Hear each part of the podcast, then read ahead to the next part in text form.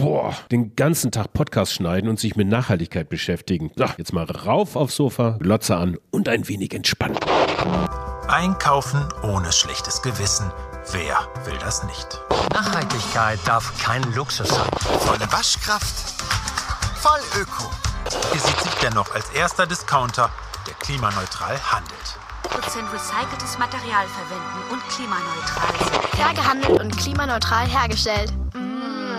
So lecker. Well, calls to stop so-called greenwashing are growing. This is now a global North Greenwash Festival. So what exactly? Hier würde dabei stehen, dass sie recycelt. Na, hier steht, dass man es recyceln soll. Und da steht aber, dass es recycelt ist. Ja. Ja. Sustainable, eco-friendly Wenn wir jetzt stattdessen auf Scheinlösungen vertrauen, wie fragwürdige Projekte im globalen Süden, wo überhaupt nicht sichergestellt ist, dass die tatsächlich das Klima schützen, dann hilft uns das überhaupt nicht weiter. Und wir brauchen uns an der Stelle nicht in die Tasche lügen. Ja, Quo Vadis Marketing. Die Zahl der Nachhaltigkeitskampagnen steigt, die Treibhausgasemissionen leider auch. Da stellt sich doch die Frage, welche Rolle das Marketing zukünftig in den Unternehmen spielen wird. Für diesen jungen Mann hier ist die Antwort relativ klar. Ich denke, Marketing ist eine mächtige Kraft. Es kommt eigentlich nur darauf an, wofür wir sie einsetzen. Und ich bin mir absolut sicher, dass wir nicht Teil des Problems, sondern Teil der Lösung werden müssen. Jan Pechmann, langjähriger Marketingstrategieexperte und Initiator des Marketing for Future Awards. Dieser wird am 22.09.22 zum dritten Mal verliehen. Ich durfte als Nachhaltigkeitspodcaster dieses Jahr Mitglied der Jury sein und treffe Jan einen Tag vor der Preisverleihung in Berlin. Unsere Themen natürlich der Marketing for Future Award. Was geht und was geht nicht? Über die Krux des Handwerkerdreiecks und was sollte Marketing eigentlich zukünftig leisten können? Also ein weiterer Deep Dive in der Fabrik. Viel Spaß und Sinn. Fabrik für immer. Der Podcast über eine regenerative Wirtschaft in Theorie und Praxis. Jan, die Zahl der Nachhaltigkeitskampagnen steigt, die Treibhausgasemissionen leider auch, wie im Intro schon erwähnt. Wird am falschen Ende poliert? Frankie, das ist eine gute Frage. Ich weiß es selber nicht genau. Was wir auch so gesehen haben und beobachtet haben, auch bei uns mit Marketing for Future und dem Award, ist, dass mit der, mit der kommunikativen Masse auf jeden Fall nicht die Klasse steigt. Ja? Also das nur, weil es jetzt mehr davon gibt, heißt das nicht, dass es unbedingt auch besser wird. Und ich finde, dass das ganze Thema, wirklich eine Qualitätsdiskussion da auch einzuführen im Bereich Nachhaltigkeitskommunikation ganz extrem wichtig. Und diese Qualitätsdiskussion, die führt ihr ein mit dem Marketing for Future Award. Der findet dieses Jahr das dritte Mal statt. Yes. Die ersten beiden Male doch glatt in der Pandemie gegründet. Herzlichen Glückwunsch für dieses Timing. und jetzt den dritten Versuch macht ihr mit Ukraine-Krieg und Gaskrise sozusagen. Ne? Hat das überhaupt gerade eine Relevanz? Nachhaltigkeitskommunikation, Green Marketing oder sonst was? Was ist dein Eindruck? Ja, also es ist, es ist natürlich, es hat Konkurrenz bekommen auf der, auf der, auf der Relevanzbühne. Äh, Das Thema ist aber, und das ist interessant, auch wenn du sozusagen mit Leuten unterhältst, so längerfristige Thementrends sich angucken. Ähm, man hätte erwarten können, dass vielleicht das, das, das Nachhaltigkeitsthema jetzt während dieser großen Krisen, anderen Krisen, fundamentalen Krisen jetzt plötzlich wieder ganz nach unten geht. So ist es aber nicht. Das hält sich schon auf einem stabilen Niveau. Und ich glaube auch, dass was, was mittlerweile auch, also an, an, an, an Regulierungen und auch an Vorgaben im Prinzip in bestimmten Branchen auf dem Weg ist oder auch schon im Feld ist, ähm, führt eigentlich dazu, dass, dass dieser, dieser, dieser Zug fährt. Der wird auch nicht mehr anhalten. Ja, diese Zug fährt und wird nicht mehr anhalten. Das hatte ich tatsächlich auch beobachtet. Danke für die Einladung in die Jury. Quasi mich als Nachhaltigkeitspodcaster hast du hier eingeladen und ich durfte diesen ganzen Jury-Sitzungen auch der Intensität dieser Diskussion beiwohnen. Ich möchte aber dann noch auf eine Sache zu sprechen kommen. Und zwar hatten wir so eine Umfrage mal gestartet. Ich glaube, das war bei LinkedIn. Ähm, Marketing gerade zwischen Greenwashing, also zwischen der Verleihung des Goldenen Geiers durch die Deutsche Umwelthilfe und dem Patagonia-Jubel. Wo seht ihr das? Und es ist doch so tatsächlich, dass immer mehr eigentlich auch aus der Branche heraus den Eindruck haben, immer, da ist ja immer mehr Greenwashing. Dann Fixing the Problem scheint weit weg. Woran liegt es eigentlich? Nee, ich glaube, dass, dass, dass man da auch ähm, einfach unterschiedliche Aggregatzustände sieht, ob du halt ein Geschäftsmodell äh, verändern willst oder ein Produktportfolio so ein bisschen anfasst oder einen kommunikativen Auftritt anpassen willst. Letzteres geht tatsächlich am schnellsten. Das kann ich dir morgen machen. Dein Geschäftsmodell auf äh, äh, Nachhaltigkeit äh, umzusetzen, hat halt eine andere Trägheit so. Das ist eine der kniffligsten Punkte, ab wann darf man anfangen anzufangen oder womit darf man wann anfangen anzufangen? Muss man jetzt erstmal alle, alle, alle Hausaufgaben machen und die komplette Lieferkette auf Vordermann bringen, bevor man darüber zum ersten Mal was sagen darf? Oder darf man auch Teilschritte, erste Schritte, Teilerfolge kommunikativ auch schon nach außen drehen? Und das äh, hast du auch gemerkt, das war ja auch in der Jury im Prinzip die ganz, ganz große Masterfrage. Das war es auf jeden Fall. Ich hatte ein Bild noch im Kopf, um so ein bisschen ähm, da aus, ja, aus der Jury-Sitzung auch zu palavern. Das war die, die Krux des Handwerkerdreiecks. Ja, also Zeit, Qualität, Kosten. Ja. Du hast eine nette Anekdote dazu gehabt. Vielleicht, ähm, vielleicht geben wir die mal hier kurz zum Besten. Äh, nicht, dass das so ein Bodytalk, ja, die ist lehrreich. Bodytalk ja ausufert, aber ich wollte mal sagen, irgendwie so, sag, erzähl mir doch mal, was hat das mit dem Handwerkerdreieck eigentlich zu tun? Zeit, Qualität, Kosten. Nein, es war einfach so, dass bei meinem lieben Freund Alexander Kiok war ein Handwerker, ähm, der hat so ein Handwerkerproblem äh, gehabt und die mussten halt mehrere hinkommen und ihm Angebote machen. Und da kam auch so ein stämmiger Berliner Klempner, Meister zur Tür rein und als Alex mit ihm anfangen wollte, die Parameter des Projektes zu besprechen, sagt der junge Mann, halten Sie mal kurz die Füße still, ich erkläre Ihnen mal fix, wie das hier eigentlich läuft. Dann haben einen großen Zimmermannsbleistift und malte direkt an die Wand ein riesengroßes Dreieck und beschriftete die drei Ecken mit den Worten schnell, gut und billig und sagte dann, eine von den drei Ecken können Sie wegstreichen. Und ähm, das kann man sich immer mal merken, weil so ist es nun mal im Leben. Also entweder es wird schnell und gut, dann wird es aber bestimmt nicht billig, oder es ist schnell und billig, dann wird es aber nicht gut. Und wenn es denn nur gut und billig werden soll, dann ist es halt nicht schnell. Dann macht das der Handwerkermeister eben dann, wenn er mal Leerlauf hat oder Praktikanten schicken kann. So. Und dieses, dieses verflixte Bermuda-Dreieck äh, hatten wir im Prinzip in der Jury auch. Äh, wer es ein bisschen beobachtet hat, wir hatten ja drei Boards in der Jury, die eigentlich unser Verständnis auch von Gütekriterien äh, darstellen für Nachhaltigkeitskommunikation. Und diese Boards trugen die fancy Titel kredibel, also Credibility, wie, wie glaubhaft ist eine Nachhaltigkeitskommunikation, wie viel Substanz hat sie wirklich, nachhaltiges Verhalten zu pushen. Das zweite Ecke vom Dreieck hieß äh, kreativ. Also wie ungesehen, wie neu und interessant ist das, weil natürlich im Moment alle das Gleiche erzählen, mehr oder weniger. Und für Marketing ist Uniqueness, Differenzierung ein wichtiges Thema. Und das dritte Dreieck hieß ähm, äh, kommerziell natürlich. Also kann das Ding am Ende des Tages auch verkaufen, weil das ist natürlich auch wichtig. Nachhaltige Produkte sollten sich idealerweise gut drehen am Markt, weil nur dann werden sie auch ein Erfolg sein und weitere Investitionen nach sich ziehen. So. Du meinst also, eine kreative Kampagne, die auch kredibel ist, kann nicht kommerziell erfolgreich sein, zum Beispiel? Nee, stimmt, das passt. In diesem Fall passt das. Das Klempner-Dreieck ist universal gültig für die nächsten 100 Jahre. Mein Dreieck vielleicht nicht. Ähm, also bezogen auf die Jury, aber, aber es war einfach im Status quo, schlicht und ergreifend, war das eher präsent. Das heißt, wir hatten mhm. ganz, ganz tolle Cases, wo wahnsinnig viel Substanz eigentlich in der Idee, im Geschäftsmodell, aber auch in, in der Marketing-Idee, die wir da gesehen haben, steckte. Aber leider war die Umsetzung einfach mal langweilig, auf Deutsch gesagt. Und es gab andere Beispiele, die haben wirklich äh, Champions League Kreation rübergebracht, haben sicherlich auch ganz, ganz toll verkauft, waren aber bei Licht betrachtet nicht der Liebling des Credibility Boards, um es mal vornehm auszudrücken. Ja, das ging ganz schön zur, ja. zur Sache, kann ich wirklich sagen. Das war übrigens bestimmt auch von Scientists for Future. Ähm, äh, ich hatte auch den Eindruck, dass äh, so dieser Award jetzt äh, keine Applausveranstaltung wird. Ähm, und das hat sich ja dann im Endeffekt gezeigt, das kann man ja vorne wegnehmen, ist ja auch schon kommuniziert, es gibt keinen Gold Case, es gibt keinen wirklichen, keine wirkliche Goldmedaille unter diesen 13 Shortlist-Nominierungen, also von einer ganzen Anzahl an Bewerbungen haben es 13 äh, verschiedene Konzepte, Kampagnen, äh, Projekte äh, in eine Shortlist geschafft. Äh, und davon gab es mehr oder weniger keine Goldprämierung. Und das ist dann tatsächlich auch doch dieser ernstzunehmenden Jury geschuldet. Und ich finde auch, so ein bisschen merkt man, ähm, dass so dieses, dieser Orientierungsrahmen im Marketing ähm, noch so ganz am Anfang ist. Man versucht das so ein bisschen noch auszubalancieren, was geht und was geht nicht. Und auch für diese doch relativ dumpfen klimaneutral Werbung, wie ich finde, nach meinem Dafürhalten, die wir ganz am Anfang gehört haben hier, ja. dieser Episode, ähm, der, der, also sag mir mal jemand, der dadurch einen kommerziell oder wirklich eine erfolgreiche Verhaltensänderung oder kommerziell erfolgreichen Case irgendwie hervorgerufen hat, indem er Klimaneutralität kommuniziert, ähm, sich wir einfach das Bedürfnis und die Notwendigkeit haben, uns langsam davon zu entfernen. Und das ist noch so ganz in den Kinderschuhen. Das ist vielleicht so ein Kind, was jetzt anfängt zu laufen und immer wieder hinfällt. So kam mir das ein bisschen vor. Was ist dein Eindruck? Ja. Ja, das passt eigentlich ganz gut mit diesem Kind. Also, oder, also ich finde, dass das, das merkt man schon auch in der Juryarbeit, so der, der, der Beginner-Bonus, der ist irgendwie weg. Also in den ersten beiden Jahren des Awards, da war es eigentlich toll, dass überhaupt wer dabei war. So, das war schon mal eine schöne Sache. Und hat das mehr oder weniger gut gemacht. Aber in diesem Jahr waren wir wirklich, ich glaube, es war die härteste Jury aller Zeiten. Also man hat ja auch gesehen, es gab bei uns ja auch Cases auf der Shortlist, die bei großen Kreativ-Awards äh, gefeiert wurden, äh, von A bis Z, und die bei uns leider äh, den Sprung nicht geschafft haben.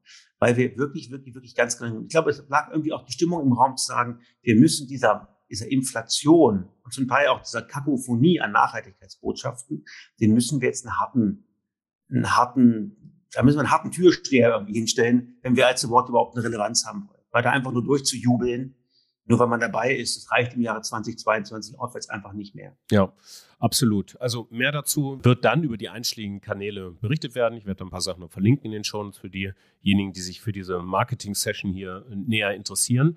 Ähm, Du hast es gerade irgendwie schon angetönt, so die Frage ist, was sind eigentlich, und da will ich den nächsten Punkt galant mal aufnehmen, was sind so eigentlich die wichtigsten Erfolgsfaktoren für gelungenes Marketing for Future? Und du hast Kredibilität, also das heißt die Relevanz im Geschäftsmodell, die sich dann auch dadurch ergeben muss. Die Leute schauen genau hin und ich muss erstmal delivern und das geht dann halt bis tief in die Lieferketten rein, bis tief in die Vorstufen rein, mehr oder weniger. Das wäre für mich so ein Punkt, den mhm. ich da jetzt herausgestellt gesehen habe. Siehst du das auch so erstmal? Ja, also was man auf jeden Fall ganz sagen kann, ist, dass ähm, äh, äh, wenn man sich sozusagen das Thema äh, Nachhaltigkeitsmission oder Nachhaltigkeitspurpose eines Unternehmens und das Thema äh, Geschäftsmodell oder Business Case mal als zwei Kreise vorstellt, dann gibt es eben, das nennen das immer die, die Sustainability Natives, besser wie damals mit Digital Natives und Immigrants, so die Natives, da sind diese Kreise komplett im Prinzip übereinander. Ja, das ist das Gleiche. Der Business Case und der Purpose sind das Gleiche. Mit jedem Euro, den die verdienen, tun sie was für ihren Purpose. Nimmst du die Firma Ecosia, ja. die kann gar nicht genügend Umsatz machen, weil all das wird dafür benutzt, Bäume zu pflanzen. Ganz wunderbar. Und das Problem kriegen wir eigentlich nur dann, oder irgendwie auch generell dieses Greenwashing-Gespenst kommt nur dann in den Raum, wenn diese beiden Kreise halt nur eine geringe Schnittmenge haben oder ganz sogar gar keine. So, und eigentlich sind ja gerade alle Unternehmen dabei, versuchen, diese Kreise irgendwie stärker übereinander zu schieben, dass eine Kongruenz zwischen Business Case und Nachhaltigkeitspurpose entsteht und der hoffentlich immer größer wird. Und ja, natürlich ist das ein riesen, riesen Sprungvorteil, wenn du mit der 100% Kredibilität losläufst. Es reicht aber nicht, um im Bereich Marketing for Future vorne zu sein, weil mittlerweile gibt es auch da eine ganze Menge, gerade auch von dem Bereich ähm, der Impact über Social Startups, die hundertprozentig grünen Business Case loslaufen. Das heißt aber nicht, dass sie deswegen gutes Marketing machen. Das heißt, die Story muss trotzdem auch noch toll inszeniert und erzählt werden. Und das ist eine andere Kompetenz. Die haben lustigerweise die Sustainable Immigrants fast besser drauf. Die haben relativ, ja, jahrzehntelange Marketing- und Markenführungserfahrung. Und wenn die Sachen kommunikativ anfassen, ist da ein ganz anderer Bums, eine ganz andere Exzellenz dahinter. Ja, das war so ein zweiter Punkt natürlich, also Kreativität neben der Konkurrenz dann im Geschäftsmodell. Ich würde vielleicht noch einen dritten dazu nehmen. Ich weiß nicht, das ist vielleicht noch nicht so, so publik, aber ich halte tatsächlich auch das Verhalten oder die Verhaltensänderungen für relativ wichtig. Allen voran erstmal im Unternehmen selbst. Also quasi die Leute, die dann eben an diesen Geschäftsmodellen schrubben, die eben dann auch die Produkte erstellen, die Product Owner, die dann auch hinten raus dann die Kommunikation übernehmen ähm, und äh, Markenbildung äh, die gilt es ja erstmal mitzunehmen quasi. Ne? Die müssen überzeugt sein. So. Und das ist, äh, ist auch ja. ein ganz spannender Punkt eigentlich. Wie, wie stehst du dazu? Ja, ich finde den Punkt auch mega wichtig, weil, weil, weil man traut sich immer das gar nicht so zu sagen, aber also ich finde, man muss auch Verständnis haben, ja, und ein bisschen Nachsicht letzten Endes auch für die großen, großen, fetten Dickschiffe, die jetzt anfangen, sich in den grünen, ins grüne, in die grüne Strömung mit reinzudrehen. Und der Verdacht liegt nahe oder ist, ist auch legitim zu sagen, die machen das ja nur, weil sie da kommerzielle Mitnahmeeffekte haben wollen und nicht aus voller Überzeugung. Aber das trifft selten auf alle äh, Mitarbeitenden äh, in so einem Unternehmen zu. Und ich glaube, was man wirklich anerkennen muss, ist die enorme Transformations- und Veränderungsarbeit, die eigentlich geleistet werden muss, um in einem, sag's jetzt mal, in einem, in einem komplett auf, nehmen wir ein Beispiel Automobil, wirklich auf Benzin, auf Benzin getrimmten äh, Unternehmenskultur da zu drehen auf E. Das ist, das ist, das ist eine enorme Change, äh, Transformationsaufgabe. Erstmal in den Köpfen und dann irgendwann auch im Geschäftsmodell, aber erstmal auch in den Köpfen. Oder man dreht einen Laden, der auf Fleisch basiert, halt auf Pflanzen basiert. Mhm. Das geht nicht über Nacht. Und da ist eine Trägheit drin und, und das zu negieren, immer nur als Argument dafür zu benutzen, dass die es ja wohl nicht ernst meinen, weil sie etwas langsamer sind, ist eigentlich gar kein Lösungsbeitrag. Ja, ähm, bei dem Thema Mobilität würde ich einen Punkt noch dazufügen. Das geht dann vielleicht auch nicht nur vom Verbrenner ins Elektroauto, sondern auch um die Zukunft der Mobilität. Wie viele Autos brauchen wir noch Klar. auf den Straßen? Das ist ja also quasi nochmal so mit Sternchen-Anforderungen äh, raus. Ja. Und ähm, äh, wir sehen ja, wie langsam dann doch die Veränderungsgeschwindigkeiten sind. Was, äh, was ist für dich so der wichtigste Punkt, um sie zu beschleunigen? Bock. Also ich glaube, dass es wirklich wahnsinnig wichtig ist, den Leuten Bock zu machen auf eine nachhaltige Zukunft. Das kannst du, wenn man so will, B2B betrachten. Du musst natürlich auch Entscheider äh, in einer Firma Bock machen auf die nachhaltige Alternative ihres Bestandsgeschäftsmodells. Und das Gleiche ist aber auch B2C draußen, das Gleiche in Grün. Ich glaube, viele Menschen haben nicht Bock auf ein nachhaltiges Morgen, die haben eher Angst Hm. vor dem nachhaltigen Morgen, weil damit vermeintlich sehr viele Nachteile einhergehen. Verteuerung, Verbote, Verzichte, vernünftig sein, all die Sachen, die nicht so angenehm sind. Für manche ist das ein Angriff auf ja, die Errungenschaften ihres Lebens sozusagen. Und, äh, und, da, und ähm, da ist es wahnsinnig wichtig. Und deswegen glaube ich, dass Marketing jetzt dran ist.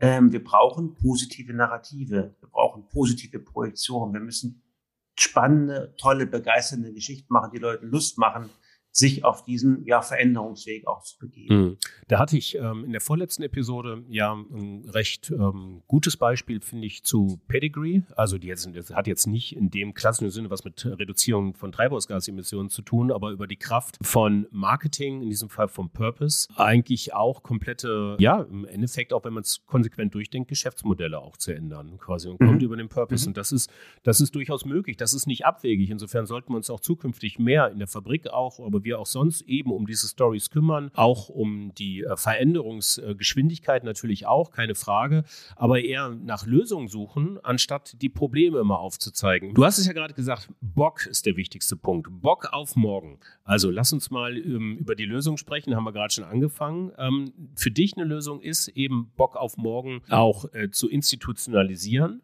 und aus dem Award auch zukünftig noch was Größeres zustricken. Ja. Ähm, kannst du da, willst du da schon was zu, zu, zu sagen? Voll gerne. Also für mich wirklich, und der, der, der Summenstrich jetzt unter drei Jahren Award ist äh, die Erkenntnis, auch, auch schmerzlich am eigenen Leib, dass ähm, gute Nachhaltigkeitskommunikation tatsächlich eine Kompetenzfrage ist. Es ist ein Unterschied, ob du nachhaltig oder Kommunikation oder Marketing für Status Quo machst oder Marketing for Future. Ich finde, wir müssen in unserer Branche es schaffen, viel mehr äh, wirklich ja, Grundwissen, fundamentales Expertenwissen auch in Nachhaltigkeitsfachthemen zu haben. Meine feste Überzeugung ist die, dass in zehn Greenwashing-Fällen zwei Fälle sind eine Frage mangelnder Moral, aber acht Fälle sind, glaube ich, eine Frage mangelnder Kompetenz. Ich glaube einfach nicht, dass sie alles nur Arschgeigen rumlaufen, die mit Absicht äh, den Leuten äh, Scheiße erzählen.